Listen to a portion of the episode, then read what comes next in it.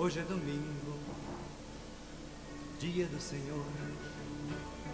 Hoje é domingo, dia do Senhor.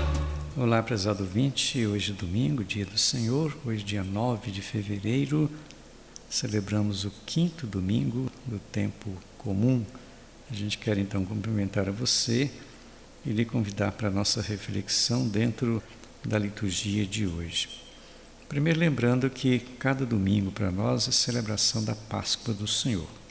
Nós somos renovados pela, pela Sua boa nova de salvação que nos torna luz do mundo.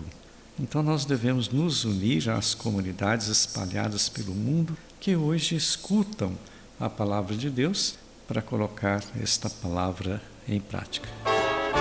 Nossa igreja está sempre cheia de júbilo. Hoje, por exemplo, Isaías capítulo 58, do sétimo ao décimo. Nessa leitura começa assim: Assim diz o Senhor: reparte o pão com o faminto, acolhe em casa os pobres e peregrinos. Na verdade, a luz brilhará como a aurora. Esta é a mensagem que o profeta Isaías, na liturgia de hoje, quer nos falar. E falando de luz, ele termina a leitura falando assim: Nascerá nas trevas a tua luz, e tua vida obscura será como o meio-dia. Hoje é domingo, dia do Senhor. Depois da segunda leitura, a primeira carta de Paulo aos Coríntios, capítulo 2, do primeiro ao quinto.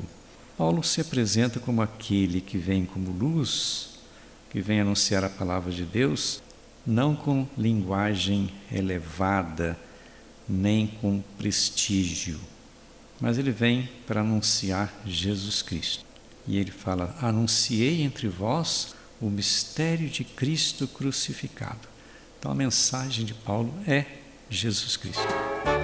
Hoje é domingo, Depois o Evangelho de Mateus, capítulo 5, do 13 ao 16.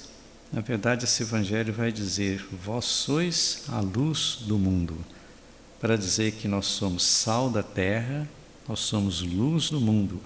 E esta luz precisa brilhar. Olha bem, a luz de Deus precisa brilhar, isto é, o meu testemunho, o seu testemunho de vida deve ser uma luz que ajuda as pessoas. feriu.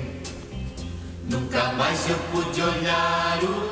Pois é, entre vós não julguei saber coisa alguma a não ser Jesus Cristo e este crucificado, diz São Paulo.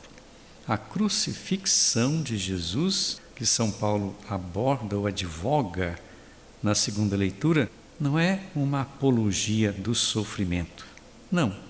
A cruz de Jesus é uma apologia do amor, aquele amor que vai além do sofrimento.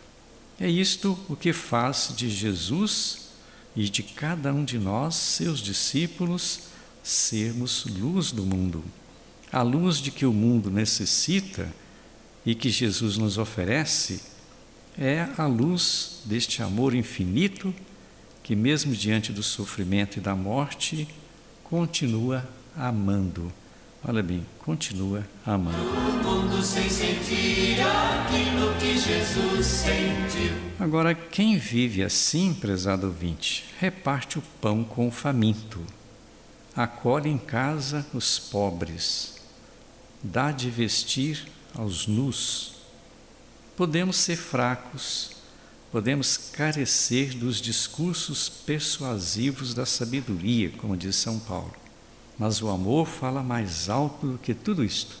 O importante é o amor de Deus que deve estar presente na vida de cada um de nós, principalmente no momento do nosso testemunho, momento em que nós somos luzes.